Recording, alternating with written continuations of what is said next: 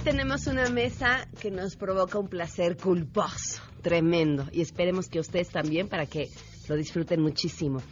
¿Qué está pasando con los contenidos en televisión que nos llevan a Made in Mexico? De eso platicaremos hoy. Nuestro círculo social es muy chico. Todos nos conocemos. No, hombre, y escogiste el right mask light, este, Janine. Eh, tenemos buenas noticias y mucho más. Quédense así arrancamos este martes a todo terreno. MBS Radio presenta a Pamela Cerdeira en A Todo Terreno, donde la noticia eres tú.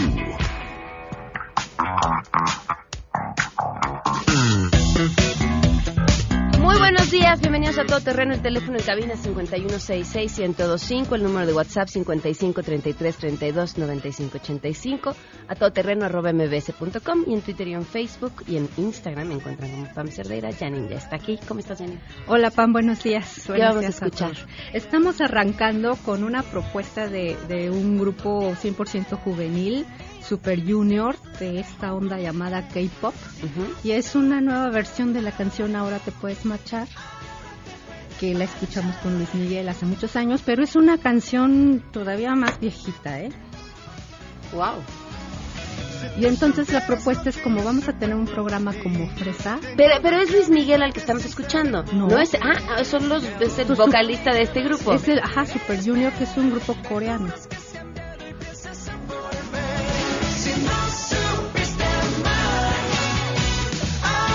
Son coreanos? Sí. Cantan igualito Luis Miguel, ¿no?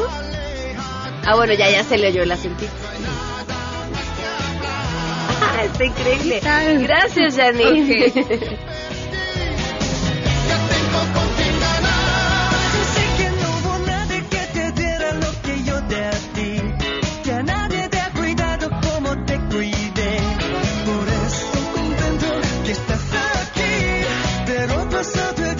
¿Va a ser este el martes fresa o fifí? ¿Qué vamos a hacer de este martes? Lo que sea, que lo hagamos con ustedes, eso, con eso ya estamos. La pregunta del día de hoy es, em, ¿confían en la consulta del nuevo aeropuerto? Y ya de paso, si nos quieren contestar, eh, ¿van a ir a opinar? Esto nos contestaron. Queremos conocer tu opinión. A Todo Terreno. ¿Confías en la consulta del aeropuerto? Pues la verdad no, no tengo eh, ni tantita confianza, nada, porque no hay una autoridad como tal que le esté dando el- la credibilidad y en, en sí yo creo que nada más lo están haciendo como para darnos a tole con el dedo y al final de cuentas pues va a hacer lo que el señor quiere. No, no confío porque creo que esa es una decisión que debería de poder tomar nuestro gobierno, que tiene los especialistas, los técnicos, los analistas, los ingenieros, y no que la población piense o no si conviene una construcción de, de un aeropuerto. Eran los efectos de la consulta, el dólar subiendo, la bolsa bajando. ¿Quién va a confiar en un país en donde se suspende una obra tan grande a la mitad nada más porque el presidente no le gustó? ¿No le gusta viajar en avión o qué pasa? Estamos mal, estamos muy mal, presidente nuevo. No, no estoy de acuerdo con, con lo que refiere a la consulta porque quienes deben de decidir o a quien se les tiene que preguntar acerca del nuevo aeropuerto es a la gente especialista, no a no toda la gente tiene los conocimientos que se necesitan para dar una respuesta o tomar una decisión con respecto a lo de los aeropuertos o el aeropuerto. Pues no, realmente no confío en la consulta, puesto que le han dado más tintes políticos que de beneficio a la comunidad. La consulta es un error muy grave, pues la gente que quiere opinar no tiene idea, nunca ha viajado en avión y tal vez nunca viaje. Otro gran problema es de que ya hay contratos firmados. Cancelar el aer- aeropuerto sería más caro que ya no se construyera. Creo que la encuesta es un mero trámite. Me quedo con la pregunta, si se establece en Santa Lucía, después de algunos años solo dirán que el pueblo se equivocó. Y también con el aeropuerto de Texcoco, me quedan más dudas de acuerdo a la movilidad, cómo se hará. A Todo Terreno. Y miren, quienes nos contestaron por escrito con respuestas completamente mm, distintas. Salvador dice, yo confío plenamente en la opinión de México a través de su honorable manifestación del ciudadano consciente e interesado en obras de gran importancia para el progreso del país, manifestando completa honestidad bajo la supervisión de nuestro presidente electo Andrés Manuel López Obrador. Ok. Eso dice Salvador, pero por ejemplo, aquí Leti Este, ah, gracias Leti, te vamos a agregar a nuestra lista. Eh, aquí otra persona decía que no que no confiaba en, el- en la consulta por, por cómo estaba organizada y que si Moreno iba a llevar a Carreros a votar. Bueno, pues hay opiniones encontradas en esta consulta que se estará llevando a cabo en los próximos días y por supuesto con mucha expectativa sobre las consecuencias que el resultado de la consulta podría tener. Hoy se cumple un año, un mes y 21 días del feminicidio de Victoria Pamela Salas Martínez. Un año, un mes, 21 días sin justicia.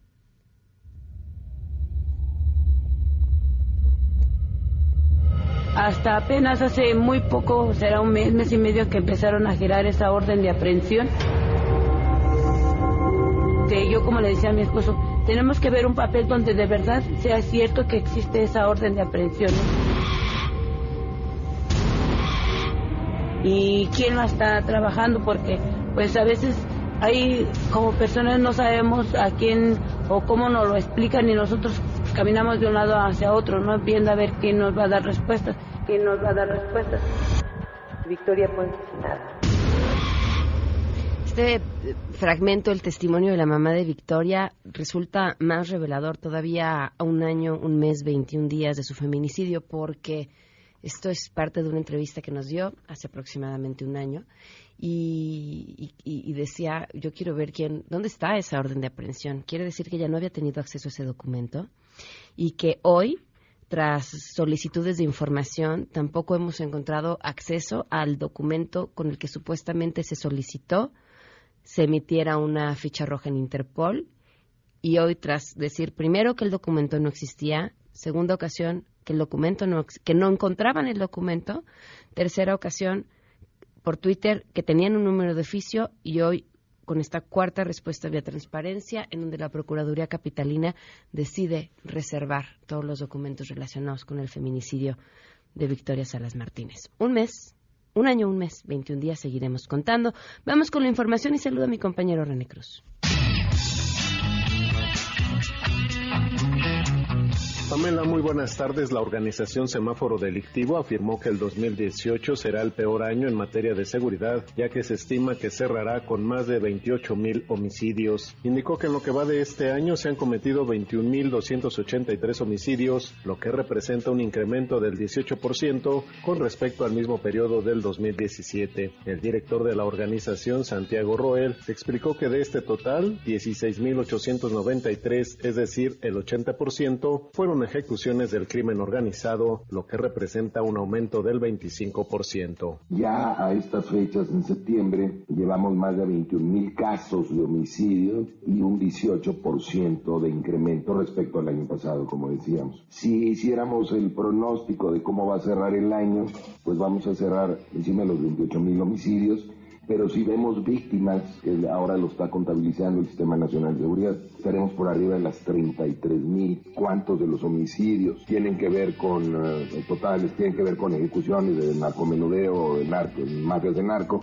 A nivel nacional es un 80%. 8 de cada 10 homicidios son ejecuciones de mafias de droga. De acuerdo con datos de semáforo delictivo del 2008 a la fecha, en nuestro país se han registrado 139.099 ejecuciones del crimen organizado, informó René Cruz González. Buenas tardes. Con vientos de 205 kilómetros por hora y rachas de 250 kilómetros, esta mañana el huracán Willa, categoría 3 en la escala Saffir-Simpson, se ubica a 55 kilómetros al oeste-suroeste de las Islas Marías en Nayarit y a 205 kilómetros al sur-suroeste de Mazatlán, Sinaloa, mientras sigue su paso hacia el nor-noroeste a 9 kilómetros por hora, informó el Servicio Meteorológico Nacional. El organismo dependiente de la Conagua detalló que este fenómeno va a propiciar tormentas torrenciales en Sinaloa, Nayarit y Jalisco, tormentas intensas en Durango, así como rachas de vientos superiores a los 100 kilómetros por hora y oleaje mayor a 5.4 metros, con posibles trombas marinas frente a las costas de Sinaloa, Nayarit, Jalisco, Colima y Michoacán. Las autoridades mantienen la zona de vigilancia desde Playa Perula, Jalisco, hasta Bahía Tempeguaya, al norte de Mazatlán, Sinaloa. Se prevé que Huila toque tierra en el lapso de la tarde-noche de este martes. En tanto, el centro de la depresión tropical Vicente tocó tierra entre las 8 y 8.30 horas cerca del municipio La Mira, en Michoacán. Este fenómeno presenta vientos de 45 kilómetros por hora y rachas de 65 kilómetros, informó Adrián Jiménez. Pamela, buenas tardes para ti, para el auditorio. Te informo que la bancada de Morena en el Congreso de la Ciudad de México propuso reducir un 50% el presupuesto a partidos políticos en la capital a partir de 2020. Con ello prevén ahorros de cerca de 200 millones de pesos. La iniciativa del diputado Carlos Hernández contempla reformar el artículo 27 de la Constitución capitalina y la ley de partidos para cambiar la fórmula de asignación de prerrogativas y afectaría a los que obtuvieron el registro en esta capital que son el Partido del Trabajo, Morena, PRD, PAN, PRI y Partido Verde. Detalló que tan solo en 2018 los partidos políticos de la ciudad recibieron un total de 408 millones de financiamiento público para actividades ordinarias permanentes, que representa programas sociales como las becas escolares e incluso la entrega de uniformes. También destacó que en nueve años se incrementaron las prerrogativas de los partidos en un 47% y en ese lapso recibieron 3.000 27 millones de pesos. Hasta aquí el reporte.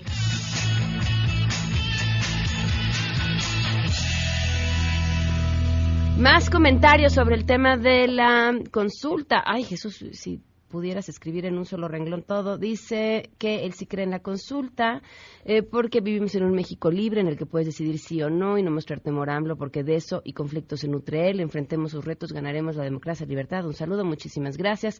Jesús Rodríguez Martín Gregorio dice, yo sí confío porque voté por él y si decide dónde da igual porque para eso fue, aunque los medios no tardan en juzgar del por qué votamos así o los otros partidos. Muchísimas gracias.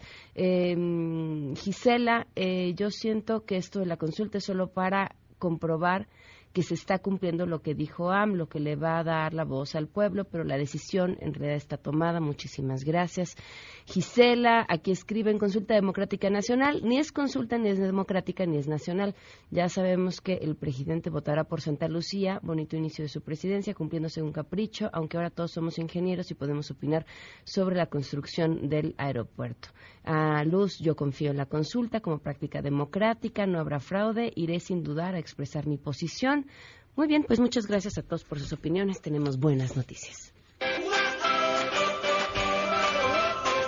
Carmen López, coordinadora ejecutiva de la Fiesta de las Ciencias y las Humanidades, está aquí. Bienvenida, gracias por acompañarnos. No, gracias Pamela por el espacio. Qué gran evento el que arranca este viernes en la UNAM, cuéntanos. Sí, mira, es, es un evento que ya se ha, eh, ha venido realizando cinco años, esta es la sexta edición, y es un encuentro entre los investigadores de la UNAM, con todos los chavos de preparatoria, de bachillerato y de universidad. Okay. Es un encuentro entre estos investigadores para que ellos le transmitan su pasión por la ciencia y les siembren esta semillita a estos chicos para ahora sí que sean nuestros futuros investigadores del país. Qué interesante. ¿Cómo pueden obtener más información sobre quiénes son los investigadores que estarán hablando? ¿A qué hora? ¿En qué lugar?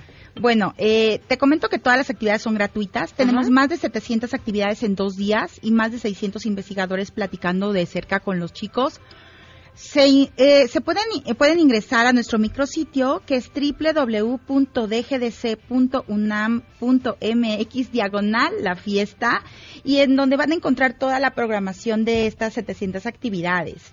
Y bueno, pueden hacer como su programa por día y asistir, son gratuitas, eh, van, van, a estar muy bienvenidos. La verdad es que es una fiesta, va a haber música, va a haber teatro científico, es una fiesta incluyente, entonces eso también nos da mucho gusto. Vamos a tener este un rockstar de ciencia que es Javier Santaolalla, español, que viene que viene a hablarnos sobre el, el gran colisionador de hadrones.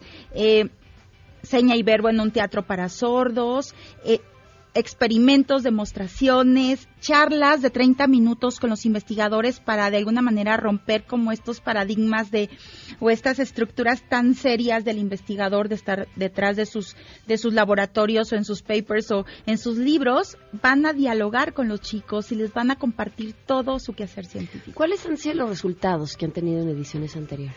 La verdad es que han sido muy satisfactorios porque la UNAM tiene 124 carreras y la verdad es que la mayoría inscriben como a 13, no conocen todo este potencial, esta gama de disciplinas, tanto de ciencias sociales y humanidades como de ciencias exactas.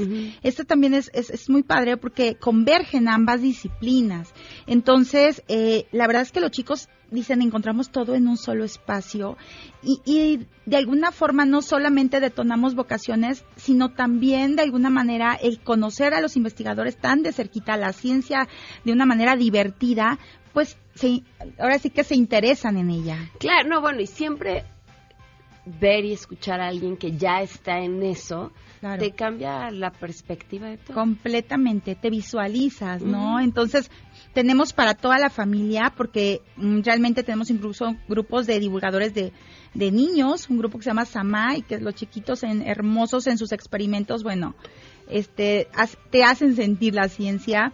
Eh, y de alguna manera también vamos a tener la Uni- Universidad de Arizona eh, compartiendo estos campamentos y estos veranos de ciencia para que los chavos también se visualicen y puedan ver que pueden ir a vivir estas experiencias. Muy bien, pues ahí está la invitación. ¿Nos recuerdas el micrositio para que lo puedan visitar? Claro, es www.dgdc.unam.mx diagonal la fiesta. Perfecto, muchísimas gracias y mucho No, éxito. Muchas gracias, Pamela. Gracias. Los esperamos. Oigan, los invito también a leer esta semana mi columna en La Silla Rota. Por supuesto que está dedicado al tema de la caravana migrante, pero más allá de la caravana migrante en sí, les comparto tres historias. Una es, eh, eh, pues, en, parte ficción y en parte está basada en una historia real de un migrante hondureño cuya historia eh, me- me contaron y bueno, pues con un poco de imaginación tratar de entender qué es lo que pasa en las vidas de cada una de las personas que decide o tiene que dejar su país de origen para ir a buscar vida, nada más para ir a buscar futuro.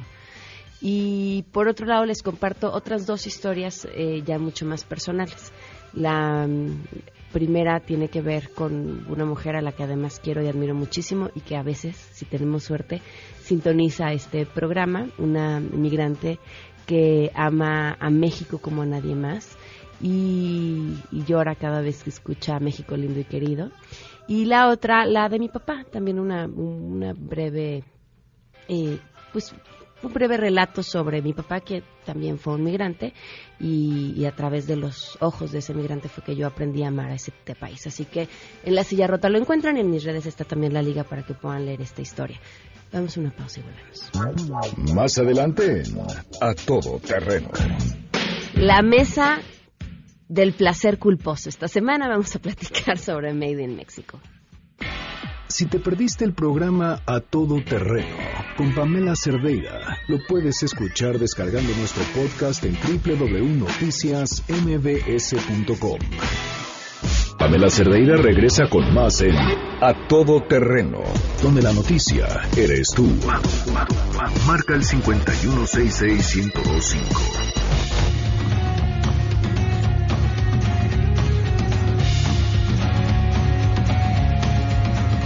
Continuamos a todo terreno y me da, bueno, es una fiesta, es una fiesta por muchas razones. Es una fiesta porque, pues sí, hablar de estos temas es como, pues es el placer culposo sin duda, pero es una fiesta sobre todo por las mujeres que hoy me acompañan en esta mesa, grandes amigas, profesionales, mujeres a las que quiero respeto y admiro y además les aprendo muchísimo todo el tiempo. Susana Moscatel, ¿cómo estás? Pam, estar en esta cabina de nuevo contigo me llena de alegría, felicidad, nada culposa. Eso es, me nada culposa, nada absolutamente plena. Y Adriana Bustos, bienvenida, ¿cómo Muchas estás, gracias, Adriana? feliz, feliz. Es mi primera vez. Seremos muy gusto acompañarte.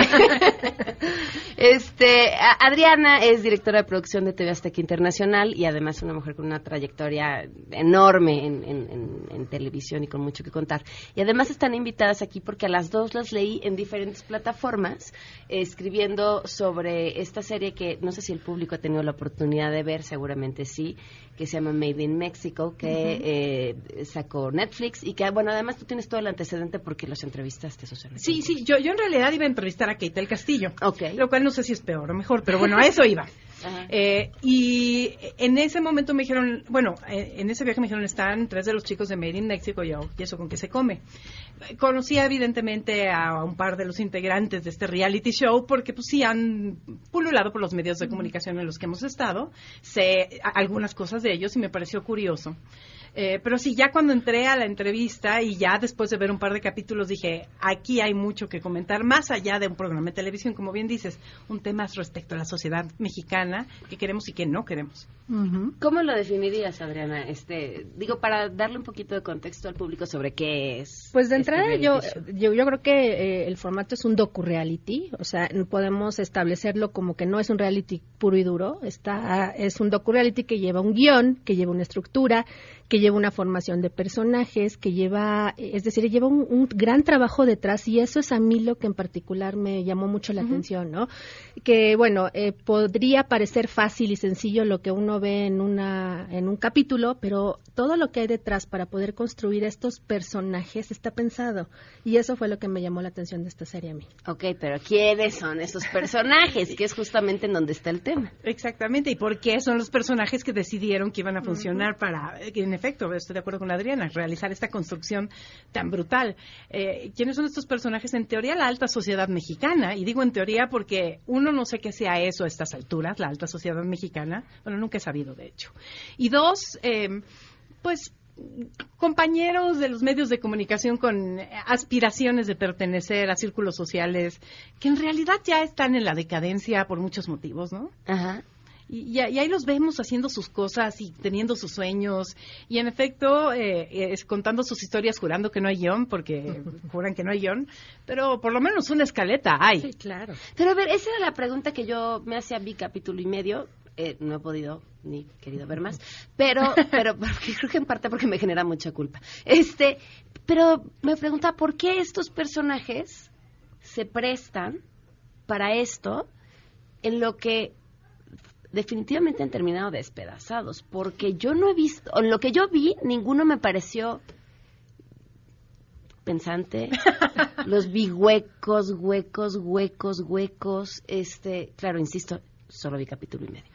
Este, pero, pero, pero ponerte ahí es prestarte a. Y se vale, yo creo Eso. que se vale, porque al final del día recuerda que tu realidad es muy diferente a su realidad. Ah, no, Digo, me yo- queda clarísimo. exacto. ¿Por qué aceptaron? Digo, ahí sí no, no, no sabría decirte, pero bueno, evidentemente la vitrina y la, la fama y la exposición siempre es atractiva, ¿no? Eso, pues bueno, es el primer punto eh, eh, por ahí, ¿no? Después, pues seguramente todo el halo que hay alrededor del proyecto, de este tema de poder manejarte hasta en un eh, doble lenguaje y en inglés y en español, pero entonces sí, ¿no? Entonces, eh, es, yo creo que es un sketch de una realidad que ni siquiera es tal, ¿no? Que ellos diseñaron a su manera y que pues está divertido desde su lugar contarlo y platicarlo. Porque además está ¿no? diseñado para que funcione no solo en México. De hecho, está- yo a veces Ah, siento que es está tema. diseñado para que funcione en otros países. A ver, si pensamos como un producto diseñado para que funcione en Estados Unidos, que podría, pues, se da desde el lenguaje. No es eh, una producción de mexi- mexicana, ¿eh? Y la, y la fotografía es, hermosa. La, la Ciudad de México. Muy cuidada, sí. A mí me hace pensar que hay lana de turismo en ese proyecto. O sea, que hay dinero público invertido en ese proyecto. Buena suspicacia, hay que averiguarlo. Fíjate que en- dentro de, bueno, pues habrá que averiguarlo vía transparencia, pero dentro del camino más fácil que eran los créditos, los créditos finales eh, no existen como tal, o sea, son muy cortos, pero, pero verdaderamente breves, lo cual también me llamó la atención. Bueno, ¿y quién se queda los créditos en Netflix, no? Yo que estaba buscando si había dinero eh, Claro, de gobierno claro. involucrado en un proyecto como eso, pero y pero a la vez sí, sí, decía bueno es que si lo hay puede ser brillante porque está pintando un México eh, que si bien es un México muy pequeño pero que es un este, la ciudad está ahí hermosa este bien representada y también es un México que está a punto.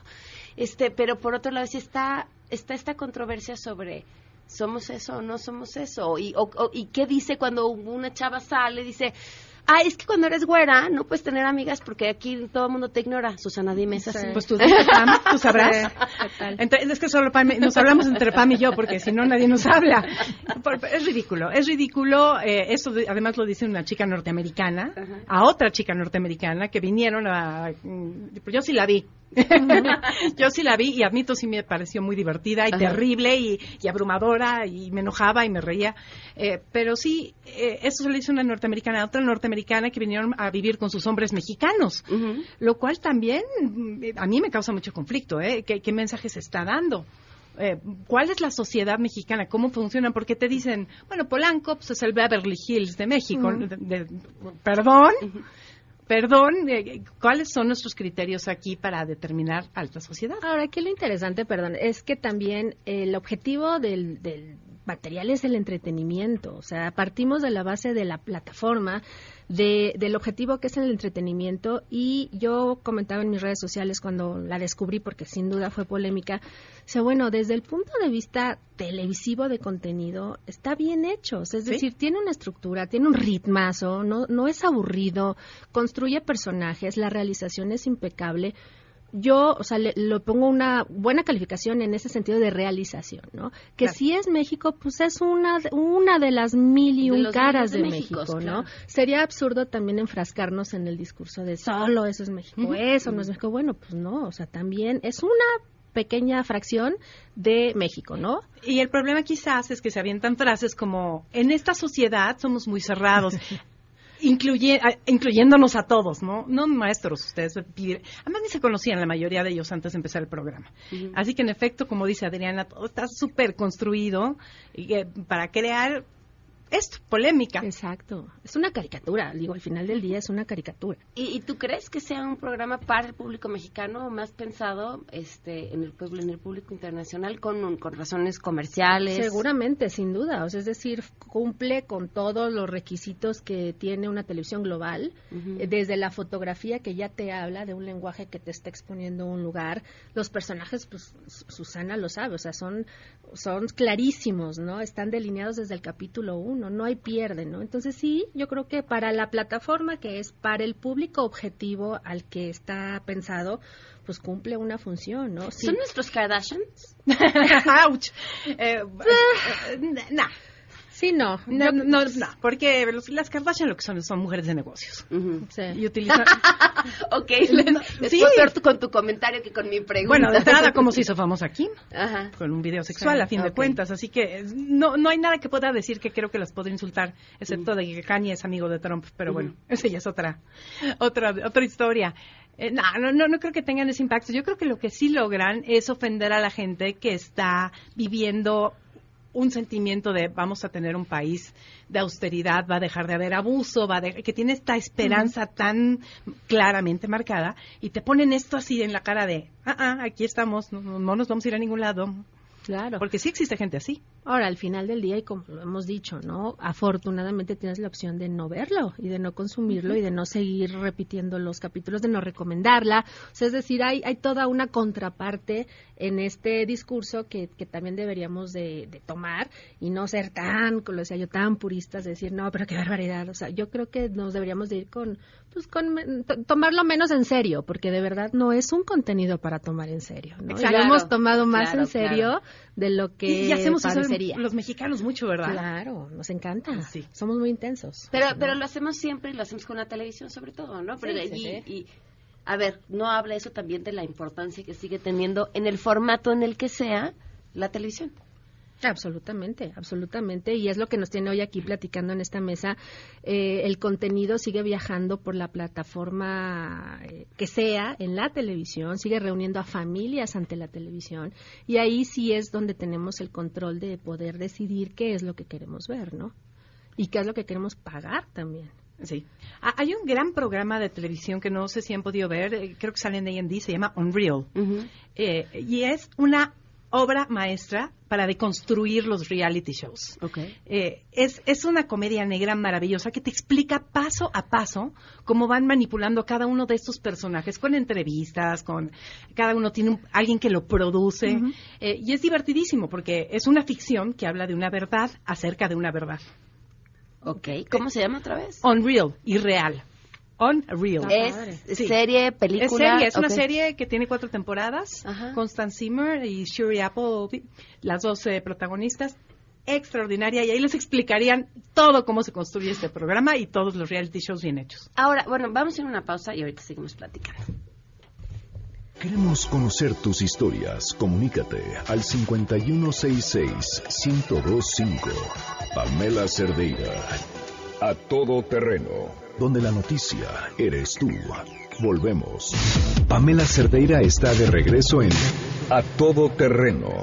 Únete a nuestra comunidad en facebook.com, diagonal Pam Cerdeira. Continuamos.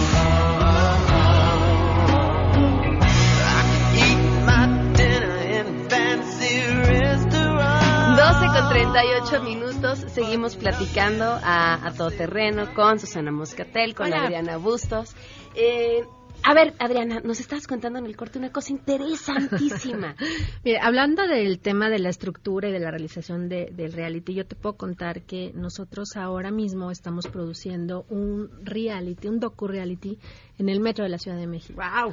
Que también, pues imagínate, ¿no? O sea, vamos a tratar de presentar las historias que ahí se ocurren a- en todos los días, el flujo de la gente, los conflictos, quién ya se enojó con quién, eh, quién ya se perdió, eh, todo lo que pasa en el interior del metro, ¿no? Pero también vamos a mostrar a la gente que desde adentro del metro está laborando para hacer este sistema de transporte mucho mejor, ¿no? Entonces vamos a ver, nos vamos a meter a los túneles, vas a ver lo que nunca has podido ver, ¿no? Entonces, pues yo te puedo platicar que eso es un México, eso es, eso también es México, ¿no? Y es un reality y pues estamos construyéndolo para que sea entretenido, ¿no? ¿Con qué? Con guion, con personajes, con estructura, con una gran edición, con un gran ritmo y es un reto enorme, ¿no? ¿Cómo se construye eso? Digo, más allá de los datos que ya nos diste, para, para que quede más claro para el público. Mira, en el caso del reality, sí, sin duda, nosotros, por ejemplo, necesitamos, tenemos cuatro cámaras de base todo el día, 12 horas en diferentes estaciones del metro, esperando que ocurra algo, ¿no? O sea, ahí sí te puedo decir que capturamos el acto eh, real en el momento, ¿no? Una vez que tú grabas y capturas el momento, entonces le das forma con un guion. ¿Qué es esto?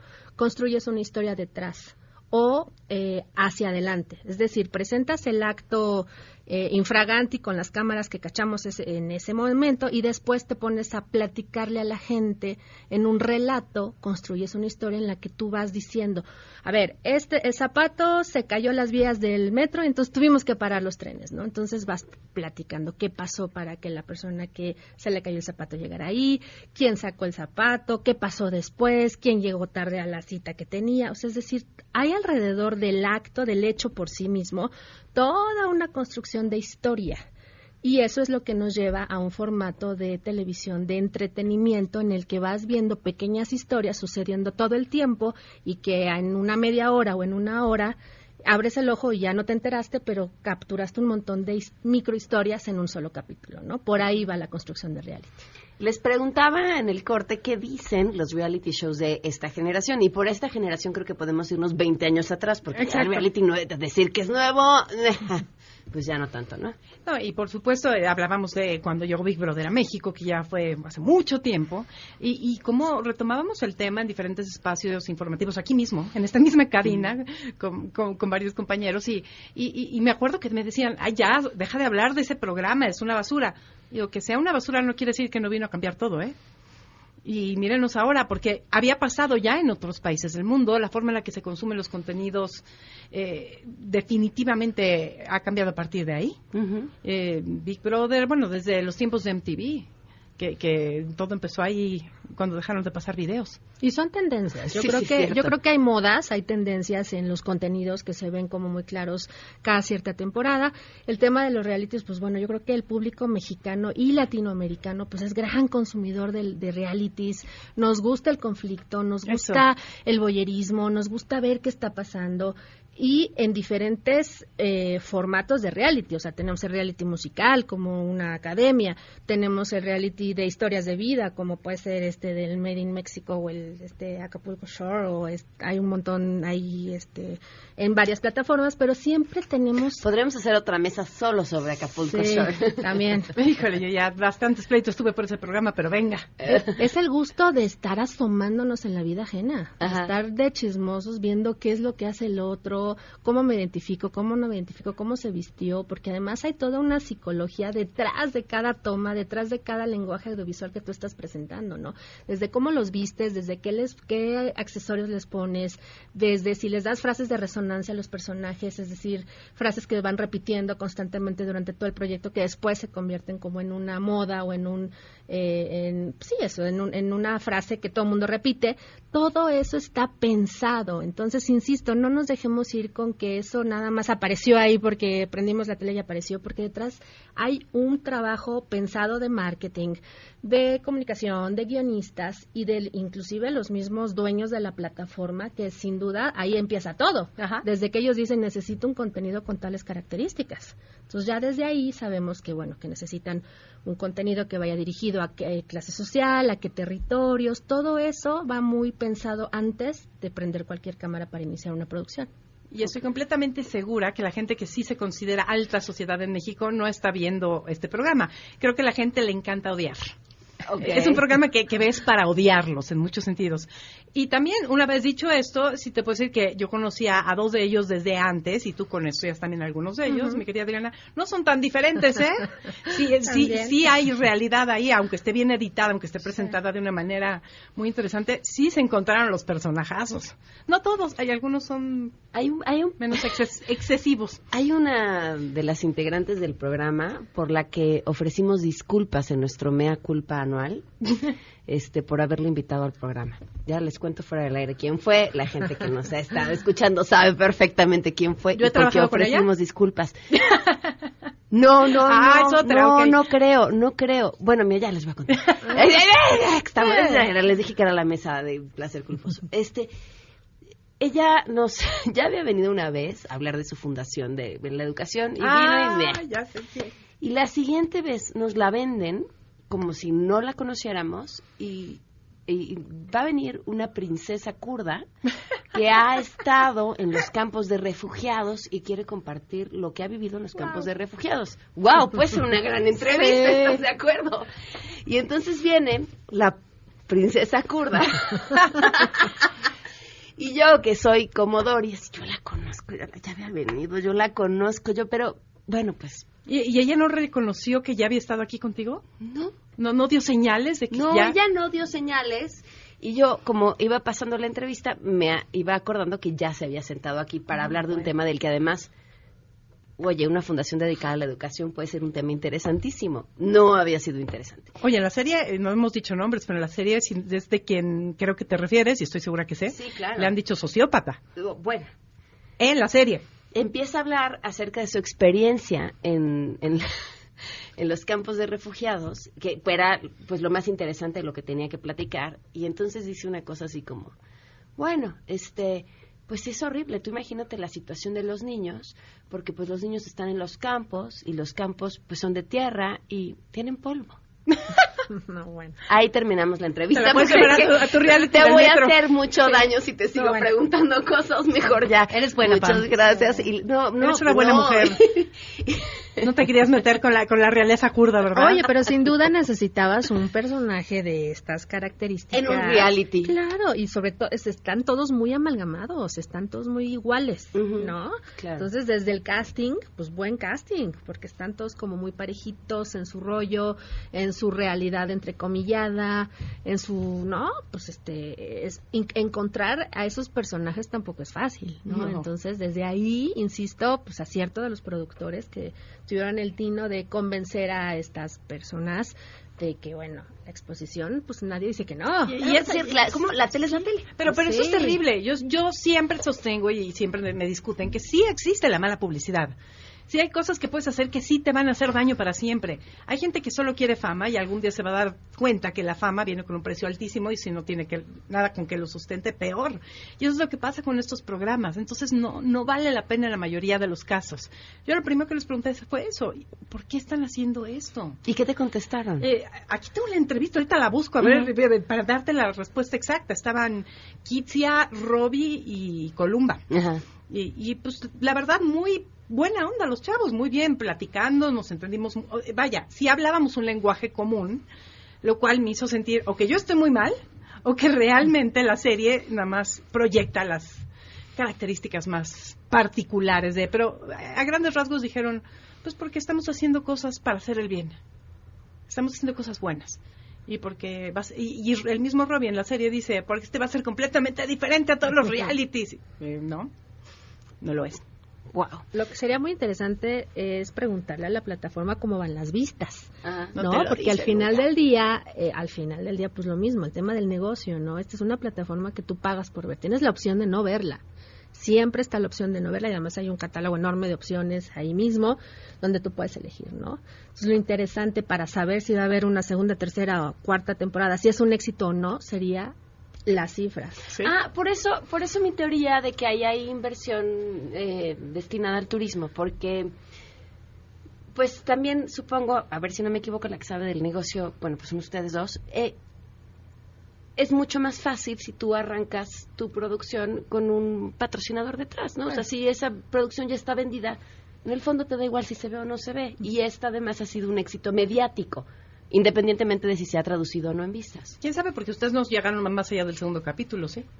Nos- no, le he pudieron. terminado de ver, Ah, pero este, sí, es decir, ah, contestando la pregunta, sí, sin duda esto inclusive podría hasta traducirse en un made in y venderse como formato a diferentes países. Claro. ¿Por qué Claro. no? ¿Por qué no? ¿No? Made in y el país que se deje, le vendes el formato y lo realizas allá, ¿no? Eh, sin duda creo que sí, sí, toda ayuda es buena. Yo no estaría tan segura de que desde la temporada 1 ya tuvieran ahí como el tema de saber que se va a difundir. Eh, hay muchas instituciones que no les gusta casarse con ciertas imágenes y eso también pasa todo el tiempo, no les interesa. Hay muchas fundaciones, organizaciones, instituciones que te dicen, no sabes que por ahí no va y yo quiero comunicar otra cosa. Son muy claros, ¿no? Entonces, este, también creo que, que no, no- no estaría tan segura en decir que el objetivo tuvo fue conquistar un tema eh, de difusión cultural o de difusión turística, pues hasta no tener la información, ¿no? Ah, no, son meras Sí, no, pero y más allá de eso, el esquema de trabajo de Netflix en este momento es generar todo lo que puedan, porque si se dan cuenta, cada vez tienen menos programas de catálogos de otras, eh, de otros estudios o de otros lugares. Eh, ¿Por qué? Porque cuando acaban los contratos ya no los están renovando. Entonces están haciendo de todo, toda la gama, desde Made in México hasta Roma de Alfonso Ujú. Cuarón, que ya la verán, espero si no han tenido la oportunidad de verla, porque sí estuvo por ahí del cine Tonalá, y, y van a darse cuenta que es probablemente una de las mejores películas que han visto en su vida. Y entonces por el otro lado, y salieron casi, los proyectos se dieron a conocer más o menos al mismo tiempo. Todo esto yo creo que se traduce en una gran noticia para los creadores de contenidos y para el público. ¿Están de acuerdo? Nunca habíamos tenido tanta oferta de contenidos como la que tenemos ahora. Y ni siquiera la misma plataforma, imagínate. Exacto. No, maravilloso, sin duda. Si tú me preguntas, ¿tú hubieras hecho eso con el dinero que te da Netflix? No, no hubiera hecho otra cosa, pero sin duda celebro que exista la posibilidad de proponer. Porque, es- como tú bien dices, Susi, o sea, hay de todo, hay stand-ups, hay mucha producción original y esto del original de verdad que sí es fuentes de trabajo para todos, es creatividad diferente, son nuevas opciones y pues eso siempre, siempre se, se celebra, ¿no? Siempre, sí, y tenemos buenas series mexicanas hechas por mexicanos. ¿Qué viene? ¿Qué creen que venga en el campo de la producción televisiva? Ya televisiva por ponerle un Eh, nombre. Audiovisual, ¿no? Híjole, mira, nos quedamos sin palabras. Sí, sí, sí, es muy ¿Qué amplio. viene? Pues viene lo que siempre ha venido, que nos tenemos que renovar, nos tenemos que reinventar, siempre buscar eh, nuevos, nuevos colaboradores, nuevas ideas, atrevernos. Esto ya no es una opción, es necesario, ¿no? Es necesario, la plataforma va a ser lo de menos. Es decir, hoy en día pues tenemos YouTube, tenemos Netflix, tenemos la tele, tenemos la tele de paga. O sea, hay un montón de opciones en las que podemos como creadores de contenido seguir explorando y pues la invitación es a eso, atreverse, aprovechar la ola de la maravillosa nueva edad de oro de la televisión y pues seguir adelante en la propuesta, ¿no? Que no les va a alcanzar el dinero para seguir así mucho tiempo, así que aprovechen productores mexicanos para hacer sus series con, con estas plataformas. Créanme, no puede durar. Esto no hay manera, no hay manera que este plan de negocios sirva a largo plazo. Simplemente se están estableciendo. Nos escriben en WhatsApp, aquí en Estados Unidos, los amigos gabachos al ver in México, nos dicen, ¿por qué ustedes dicen que en tu país existe mucha pobreza, mucha violencia? Y aquí nos muestran que no es cierto. Es más, se ve la ciudad hermosa y tranquila, entonces nosotros tenemos que buscar las notas eh, de los periódicos para mostrar la violencia y la pobreza que hay en México. Bueno, pero creo que también es importante, más que válido, es bien importante eh, mostrar también ese México, porque, bueno, pues voltemos a ver los ingresos que el turismo nos deja al país, ¿no? Y cuántas familias dependemos de, de- del turismo y tenemos que también mostrar esa otra cara. No sé si necesariamente la de Made in México, pero sí la del país hermoso que también tenemos todavía. Pero la realidad es que la mayoría de los grupos sociales no se manejan como estos chicos. Sí, no, bueno. En- De ninguna manera. Sí habrá sectores, yo sí conozco gente así. Eh, me dan risa. Algunos hasta me caen muy bien. Yo nunca he visto a alguno de ellos haciendo un picnic en el eh, kiosco morisco, pero bueno. Exactamente. Pero me pareció que se ve bien, es una linda idea. Es una linda idea, un poco hipsterosa para alguien de la alta sociedad del Beverly Hills Polanco.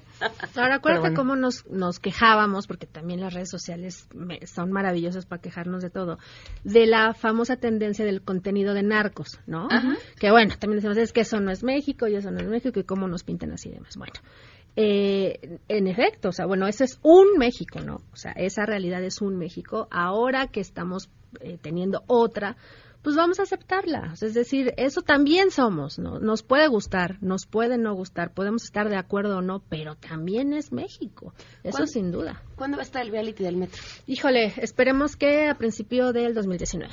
¿Lo vamos a poder ver aquí Lo van a poder ver en las plataformas de Pay TV de TV Azteca y seguramente en diferentes países de Latinoamérica. Ah, pues va a estar muy interesante te y además conocer las. Son reacciones. increíbles. Muchísimas gracias, gracias Pam, a las gracias. dos. A ti.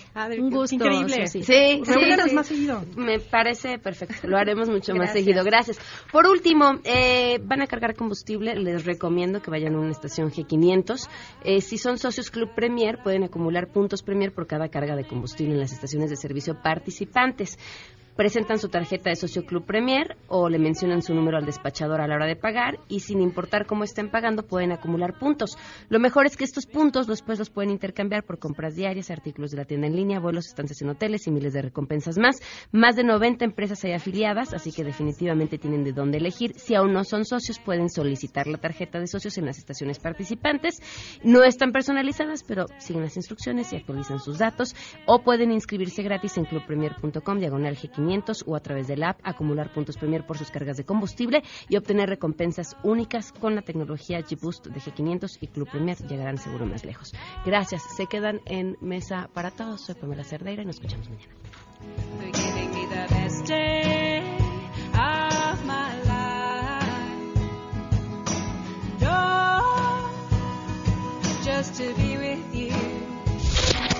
MBS Radio presentó a Pamela Cerdeira en A Todo Terreno. Te esperamos en la siguiente emisión, A Todo Terreno, donde la noticia eres tú. MBS Radio, en entretenimiento, estamos contigo.